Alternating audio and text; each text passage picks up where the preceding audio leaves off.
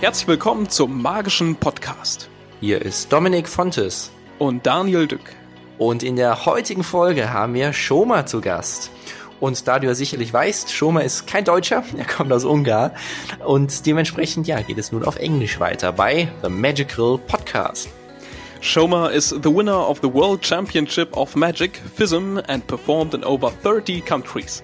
He gives you three reasons how to win the competition and tells you about his inspiration in magic. Hello, Soma. How are you? Uh, hi, Daniel. Hi, Dominic. Um, I'm uh, doing pretty good. Uh, as I just said, after a long photo shoot yesterday. So um, busy, but doing great. Fine, really good. Uh, what was it for photo shooting? For magic or for private? It was actually for magic. Uh, we're publishing a book in Hungarian here in Hungary uh, for for the laymen, for the big audiences this November. Uh, called the title in English will be hmm, "Unbelievable Things with Everyday Objects." So it's it will be a, a trick teaching book for the lay people and we did wow. we did the photo shooting for for that. And all the you know uh, hand photos from the back from the front uh, with the spectator at the table etc etc so it, it, was a long 13 hours. And you do this by yourself? Uh, the photo shoot? No. Wonderful. But but you were seen on the photos, but uh, there was a prof professional, um, yeah, photographer. Yeah, we had a you know a makeup artist, a photographer. We had a audience member who we hired for the photo shoot. I also have a, a friend and a colleague called uh, Botond Kelle. He's my right hand in magic, and in fact, if he wasn't next to me in the past twenty years, then I would not be a FISM winner so um, he always played a very significant role in everything that I have done in Magic so far. And uh, we're actually writing the book together uh, now for, for, for this Hungarian publication as well. Do, do, you, do you also publish uh, this in English? Um, probably not. Uh, we'll see. It might be published eventually, but I do think that there's uh, tons of great books for laymen in English. For instance, Joshua Jay has published so many uh, good books in English for laymen. Uh, my primary target was uh, the Hungarian audience, as it has been for the past few years, both mm-hmm. on social media or on different platforms. For instance, we've been uh, organizing gala shows and doing a lot, a lot of different events here in Budapest, Hungary. And people have been constantly getting to know me better and better in the last few years, and we thought it would be a good idea. Uh, we're at that point here in Hungary that I could publish a book, and hopefully people will buy it. yeah, we hope together. How is magic in your country, in Hungary? Um, is it famous? Is it um, coming, or how can we believe or, or think about it? I think it's pretty good. I mean, it's not great. It's not like uh, in Spain or uh, in Germany. I think it's it's it's uh, it's very good, but but there are you know quite a bit of people interested in magic and uh, and uh, lately in the past ten years. But I think uh, I do think that this is a this is a fairly good thing for every country around the world that the internet and social media has opened up people's um, view on magic so much that people now know that magic isn't old uh, people with uh, top hats and rabbits, if you know what I mean. Uh, yeah. With all these yeah, talent shows and YouTube channels, uh, people can get closer to modern magic, and uh, it's been fairly good here in Hungary. We have a we have a few, I think, pretty good magicians. Um, of course, there are a lot of hobbyists as well, um, but that that's how it is, I think, everywhere around the world. Tell us about the Magic Society Hungary. Is, is there also a magic club for uh, all the magicians uh, in Hungary? Um, there is. it's not the club. um, mainly, well, magic. I don't. I don't go down to. There's one club, um, but uh, none of the young ones go down to the club, and uh, and um, there's well, you know, eh, we've I think I think everybody's living a, a different life than back 20 or 30 years ago when there was one or two magic clubs and there was a meeting every Tuesday. Yeah, now you can yeah. gather information uh, from the web, from other people, from you know different social platforms. So um, it's uh, in in that way. Magic Life in Hungary is not all that great because we don't have a great convention uh, for magicians.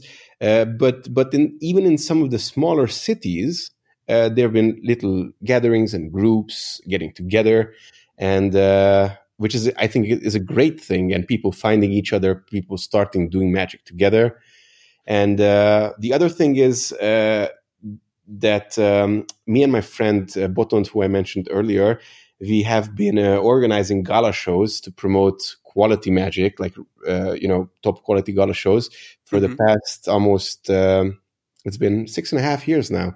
So we're uh, we're on our seventh volume coming next March. We do it annually, and uh, it has been going great. We started with one show, and uh, this year we did sixteen shows. Almost eleven thousand people came to Wow. our event. wow. Um, so I'm really thankful for that. And in my interpretation, this means that Hungarian people uh, are interested in magic and they are willing to pay money and willing to come to see magic, see good magic, and see our shows, which is a is a positive feedback. Wow. And is so um so your um yeah biggest act I can think um, is your FISM act. Is this the act you do the most? So like gala shows um there or what is No. the magic you do at do it. the most? I rarely ever do uh, my phone act anymore. I do like it, and in fact, this on this year's gala events, uh, we did do. I did do the phone act, but because it was the tenth year anniversary of my FISM win, Hmm.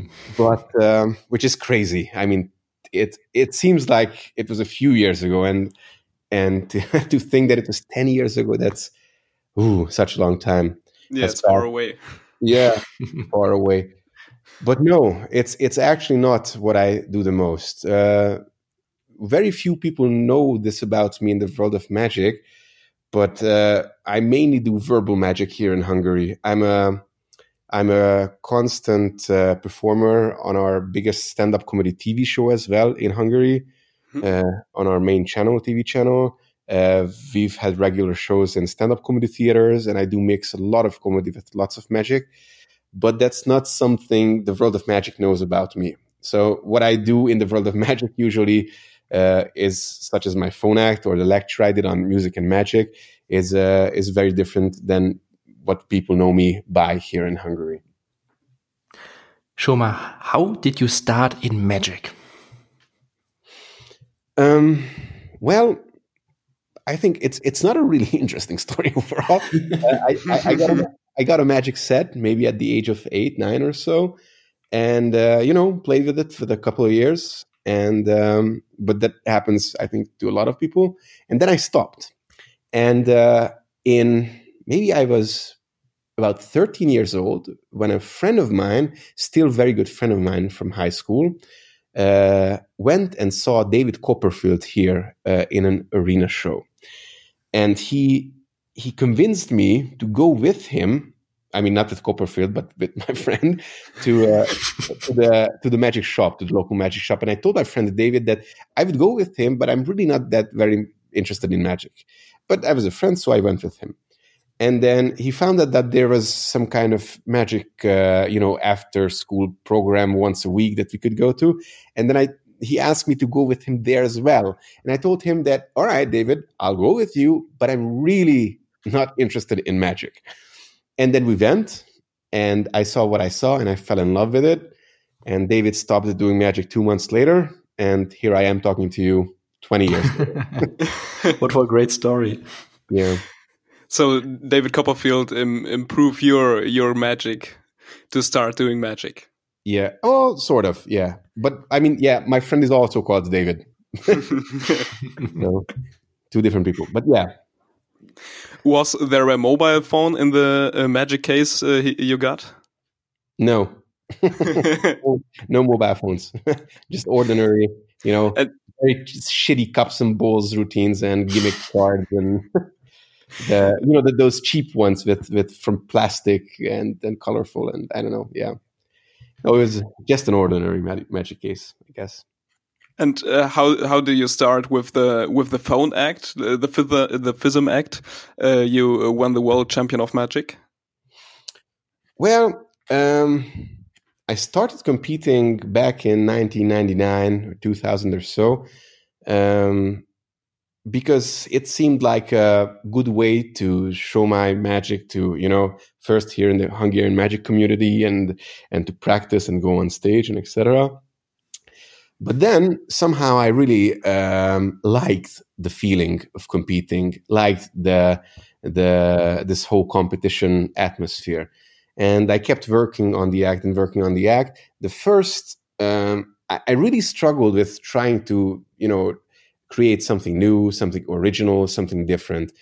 And I think the first things that were original or different were the mobile phones in my act, the, the FISM act, which uh, I uh, decided to do back in maybe 2001 and uh, had the first set of phones manufactured. And uh, my first promo pictures with that um, with that. Uh, the f- first set was in 2002, and uh, everything began there. And um, I don't know, it was just a long, long, stressful, and very um, work-centered 10 years regarding the Phone Act. It was quite interesting to see how it changed throughout the years and how many things made it to the act then than how many things we had to sacrifice and and leave out from the act uh, so that it got to its final form that it it is in today or it it is what I won FISM with. And when you look now back, what was the most important thing that it was, uh, yeah, if act which is going so famous? Mm, well, um, a lot of people ask me what I thought, what was the reason for me being a world champion. And I think uh, the answer is threefold. One, I did do skillful stuff in in the phone act. There were lots of skilled uh, skills, uh, you know, high level skills that I did there. Um, compared to Koreans now, it's not very, high level anymore. But, but back then, it was, uh, you know, it did require a lot of practice. The other thing is, I, I tried to create new stuff. I tried to create new things. Um, and I think that's important and it's it's it's a must it's a must that you have to do something new something different uh, from what you have seen in the world of magic if you want to you know reach some kind of goal or some kind of success in the world of magic and the third thing is i think i tried to mix um, my act with a little, little, bit of humor and there were you know different gags and different ideas uh, that would be not necessarily magic but entertaining uh, like when I pulled out the phone with the cord from my jacket or with the briefcase that followed me, although that is somewhat considered to be magic, but still, you know, it's a, it's a funny moment. And all these things came together. Uh, and I think this is what made me world champion. The most iconic uh, piece in my act was the newspaper that I tore up uh, that fell on the ground, and then I did the lean. Mm. The time reversed itself and everything turned back. I think that's the most iconic effect uh, alongside with uh, with the cell phone manipulation I do.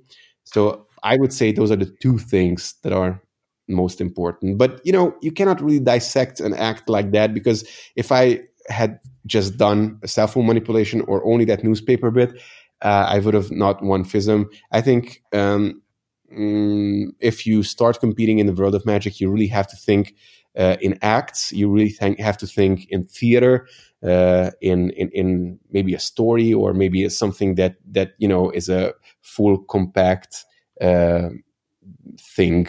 You, you know, if it's six minutes, it's six minutes. If it's eight, it's eight. But it has to be a finished, polished item when the whole act is uh, is is taken on stage and you do the whole act with uh, music. That's uh, I think it's one track. Uh, yeah. How long does it take to put all the tracks together so that uh, all your movement it's uh, for the right uh, sound and for the right um, moment? Well, I uh, I do come from a musical background. I played the piano for seven years. I learned how to play the guitar when I was uh, younger. I uh, I played the drums. I beatboxed uh, for a few years. Uh, lately, I've been uh, three months ago. I actually I signed up for a singing course, so I'm actually going to singing school every week now, just because I I do love music and as much. as it's part of my magic, it's also part of my life beside magic. So because of that, I was fairly confident in putting uh, my FISM uh, music track together. Although it did take a lot of uh, time, a lot of effort, especially with, uh, for instance, the soundtrack for the coins or the soundtrack for the mobile phones. Those are custom created by me. I wrote the music for those. So hmm. uh, these things don't come overnight. You know, you have to give it time. And uh, many times a music I used that got changed, swapped for another music.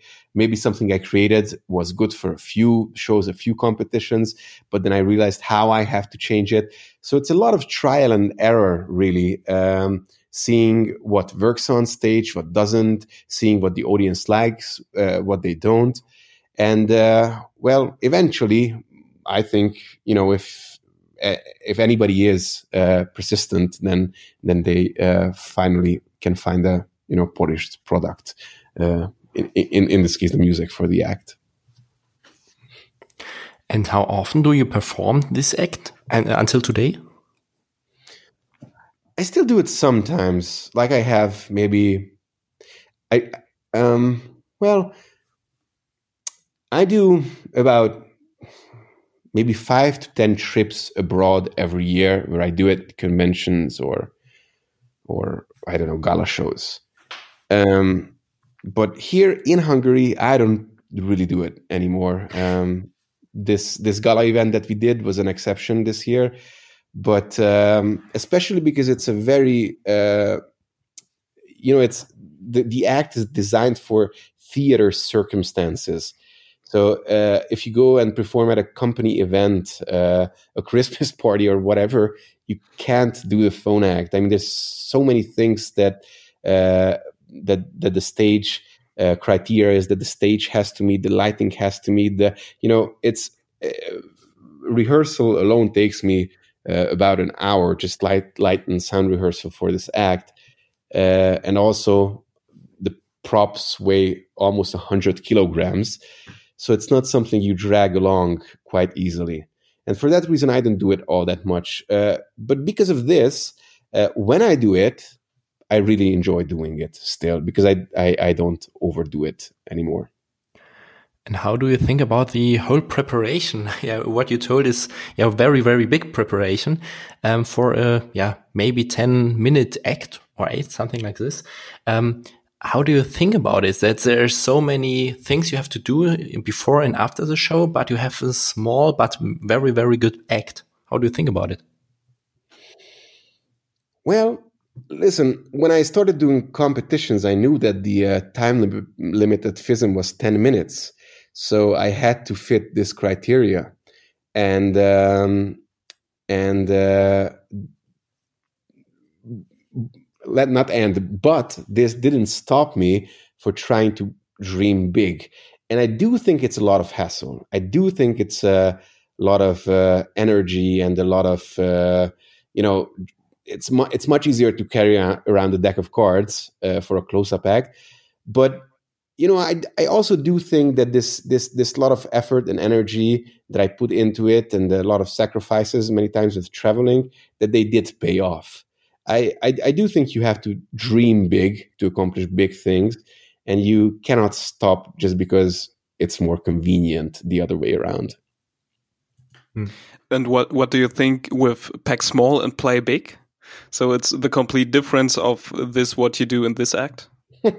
well, the funny thing is, uh, since I, I I've worked now in over forty countries with uh, this or other acts, and uh, I realized that I don't pack all that big compared to like big illusion acts. Sometimes I, I, I, I bitch around because I think I have so much stuff. Then I arrive and with my you know two suitcases and two extra luggages and maybe one UPS uh, package that I get delivered, and then somebody somebody comes with a whole you know truck load of uh, loaded up with illusions and and a crew of 10 people and then i think to myself hmm maybe my stuff is just not all that big. So um you know everything is comparable and there's always a bigger thing.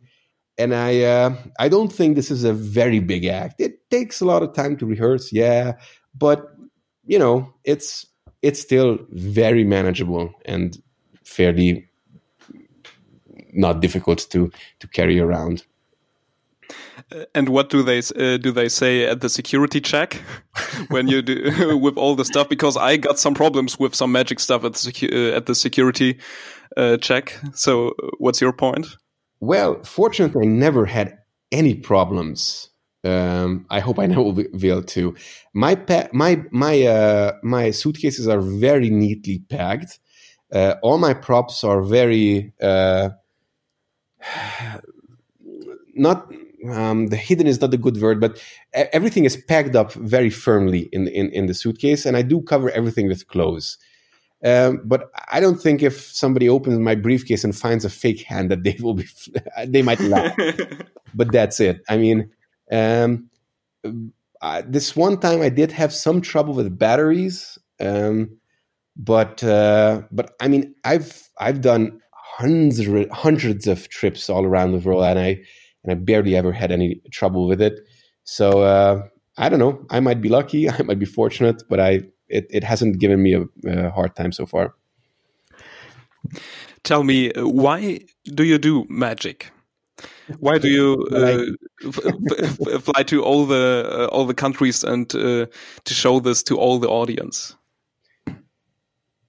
Well, magic has been a you know I grew up with magic as I think many of us who do magic uh, have the, have a similar story. It's been a hobby of mine, and I just feel incredibly thankful that I, I got this chance, this op- opportunity, this life that I can share what I do with the rest of the world.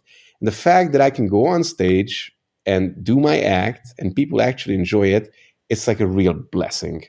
Uh, not not counting the fact that I don't have to sit in an office and do do do something else that maybe I wouldn't want to do. I actually I did go to university. I studied studied economics and finances, uh, and uh, had I not won FISM in the same year that was my graduation year at the university, uh, I might be probably working at a I don't know some kind of financial firm maybe. So the fact that I can do this uh, makes me very thankful, and uh, I'm just happy to share it really. And I'm I, I really enjoy being on stage too. And what is your definition of a miracle, or what is magic exactly for you? Well, um, I might be mistaken, but I think Teller from Penn and Teller said this that magic uh, isn't something that happens in our hands. It's something that happens in the spectator's minds. And I think this is the closest definition of magic that I've ever uh, gotten to. Magic is uh, creating the impossible, creating the illusion of the impossible. Uh, but the main thing I think is that the spectator has to believe that what you do is something out of the ordinary, something impossible. Hmm. You are in Hungary and how do you yep. think about the magic here in Germany? Have you something, what do you say, is this a typical Germany or how do you look from your country to us? Well, listen, uh, magic in Germany has really, really influenced me. It was, um, I mean, watching Franklin back in, uh, I remember I had a VHS tape when uh, from the Yokohama World Championships in '94 uh, when he won and uh, that was something that moved me so much. But you know, uh, Eberhard Riese's school of magic, uh, his book Foundations, uh, Simon Pierro, Topas, and all the great magicians in your country, uh, you know, are um, I think are amazing people, and they have uh, given a lot to the world of magic. And to be honest, my act is uh, is somewhat you know, sort of in the direction of what Ebbs uh, taught uh, in, in in Germany. Uh, you know this thematic magic that there is. Um, I do think magic in Germany is is is, is great, and uh, I wish um, a lot of a lot of other nations would would, would provide the world as, with so many great magicians as Germany did in the last I don't know 20 30 years. How do you get all the inspiration? Is it the person you said, or is it uh, books or movies? Uh, where do you get all the inspiration for your magic? Anywhere, I don't know, nowhere. Depends. Sometimes, yeah. Well, you know, I could say movies and music and blah blah. A uh, little bit cliche, but but but it's true. It's true. Sometimes, you know, movies can inspire us. I think because they're very powerful but then sometimes just you know a conversation with a friend strikes up uh, a thought. Sometimes i have a thought that it's in a little drawer in the back of my head for i don't know months or maybe years and then something triggers it and then i act on it. So i think inspirations new ideas can come from literally anywhere. And uh, and we just have to act on it. I did i did i did lac- lecture uh, in I think over 20 or 25 countries so far uh, in in Magic on um, and w- what I have seen is in every Magic uh, community in every circle, most of the people have at least one idea that think is a good idea, and they think it's it's a different idea and it's it's they think it's worth something it might worth something looking into or trying out. But the problem is most people don't do anything don't act on these ideas. I'm i'm sure even a hobby magician sometimes thinks mm, maybe it would be great to do this do that. But but i think i think great ideas are are uh, are out there, and I think most people even grab or uh, hold a uh, hold on to these great ideas, but but so many times they don't act on it, and uh, and it's a shame. And I and I do think that that um, mainly what what separates, uh, for instance, me. Uh, from anybody else who's not maybe all that well known in magic is just that I acted on these ideas a little more and that I was a little more persistent. But I think uh, creativity, ideas, um, are opened for anybody and everybody. mm. Another question: How do you think is or goes the magic in the future? Uh, for example, how do you think what for magic show we in ten years? For example. Well, one of my favorite movies is Back to the Future. However, I do not have Me a flying DeLorean, and uh, so I don't know the answer to that question. I do think techno- technology will will uh, define magic a lot, um, primarily because uh, eventually, uh, you know, things will be things. There will be things that that can be done much easier with technology that we do today, and sometimes it will uh, cause certain types of magic uh, to go extinct or or or will cause uh, lay people to understand certain ideas a little more. So it this this will or, or i think it is this might cause a little difficulty in the future. But i do think that I, I don't know card magic coin magic and things that have been around will stick around and these things will not change. Not not in 5 years not in 10 years not in 20 years. That's my that's my opinion. Like a hologram that appears in in the middle of air? Yeah. That uh, I don't know. Yeah, that that might be problematic, but I think we're we're not ten years from that yet. what was your best or yeah greatest story which you um, yeah had with magic. When you're on stage or when you're traveling something like this. What what was the best story you can tell? Hmm. There has been lots lots of great stories. Great. Um, um, we have time. Good, good, good. well um, the, the the the main um, the main thing that I feel thankful for uh, for being able to travel around magic is that I got to know so many great people in the world of magic this past 10 years. I got to make friends from Korea to America, throughout Germany and England and Spain, and you know, and um, I think most of the most of the great stories come not from the shows, but from the from the from hanging out with other people and spending time to, together afterwards. For instance, we were at 4F.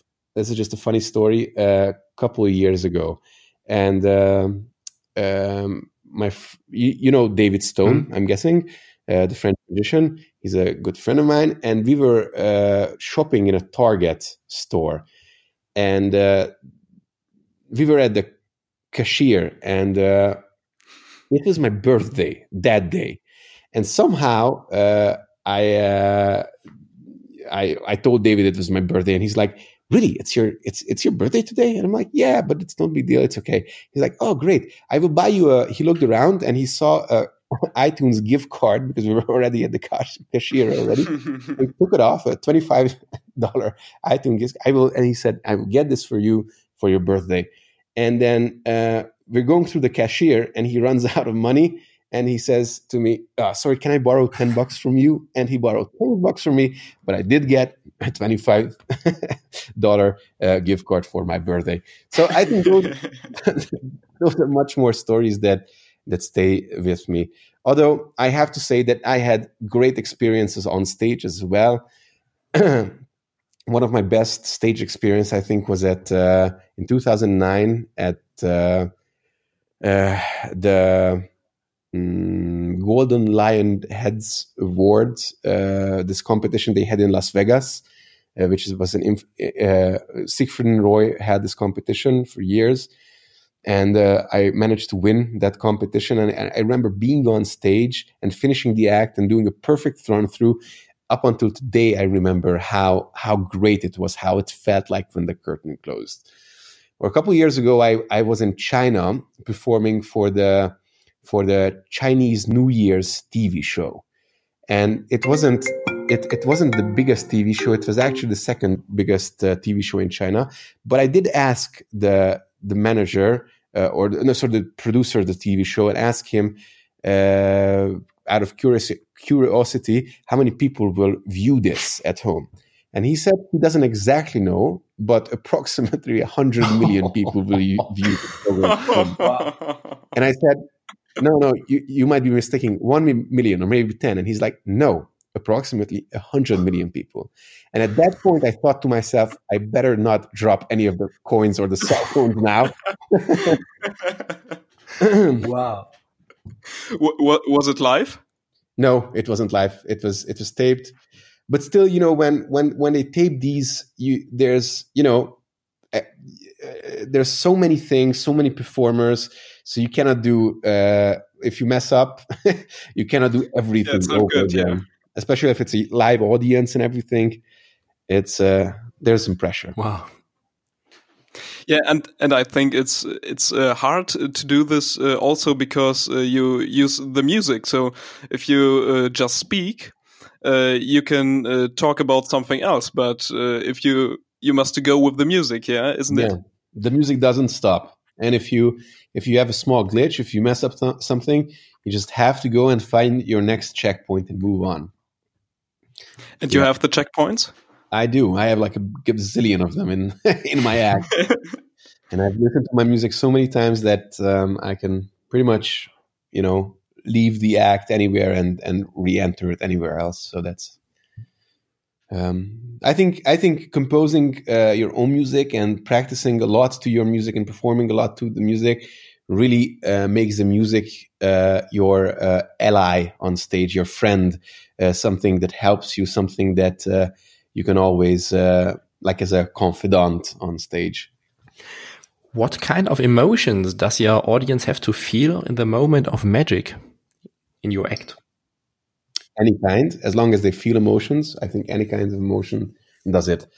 Um, of course, if you're a comedy magician, try not to make them cry because that means you are screwing up something. But uh, but in terms of like if you're just talking in general terms, then I think the m- most important thing is to uh, is to get some kind of emotion out of the audience because if they feel something that they will remember your act much much more or will remember it at all. Um, you know it can be um, happiness it can be laughter it can be sadness it can be empathy uh, but but you have to convey some kind of emotion somehow.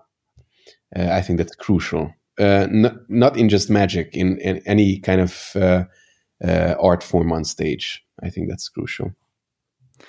And what's your emotion that you want to feel at the moment of magic? Well, um, well, not talking about the phone act, but talking in general. Uh, here in Hungary, when I do most of my magic, um, I do magic fairly funny. There's lots of stand-up comedy bits uh, in, in in the magic I do in Hungarian here for the Hungarian audiences.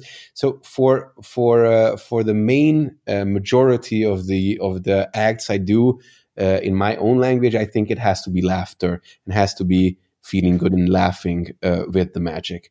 Um, I, I, I do think I kind of think it's it's quite important um, to to get to a point in magic when when people don't necessarily want to guess what you did as a magician but sit there and, and, and, just enjoy the show no matter what. If they laugh they have a good time and they no longer care about uh, the, the the know-hows of magic then i think i have s- successfully um, you know managed to entertain my audience. Yeah. Yeah. Soma, we are at the end of our uh, yeah, interview but we have a few questions we want to ask you. And yeah, please um, answer very short. Okay. What okay. is the reason for your success in magic? My success in magic, I think my success in magic is threefold. The fact that I uh, practice, the fact that I create new things, the fact and the fact that I use music in a special way in my magic. Can you recommend a book or a website? yes, absolutely. Uh, one of my favorite books is Maximum Entertainment from Ken Weber. Uh, this is one of the best books I've ever read in magic. Imagine you place a larger poster on a prominent place in a larger city with a message from you. Which wisdom do you want to share with everyone on it? Mm, well, that's kind of difficult. I don't agree with uh, quotes. Uh, the internet is full of quotes. But I think if I had to sh- share some kind of magic, it would be much more about life than of magic. And is there something you want to give to the listener at the end? You have the final word. well, um, thanks for listening overall. Um, if you are a magician, then keep on practicing and keep doing ma- magic. And uh, I'll talk to you next time. I guess that would be my final word. Great. Thank you. Thank, you, Soma, that you be a part uh, of the podcast here. Thank and all the best. Me.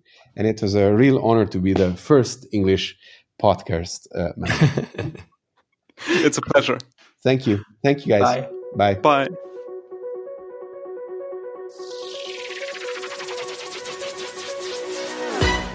Das war's mit unserer heutigen Folge vom magischen Podcast. Schön, dass du auch bei unserer ersten, ja, englischen Folge mit dabei gewesen bist. Hoffentlich hast du wieder etwas für dich mitgenommen und wir hören uns wieder in zwei Wochen. Mach's gut. Ciao.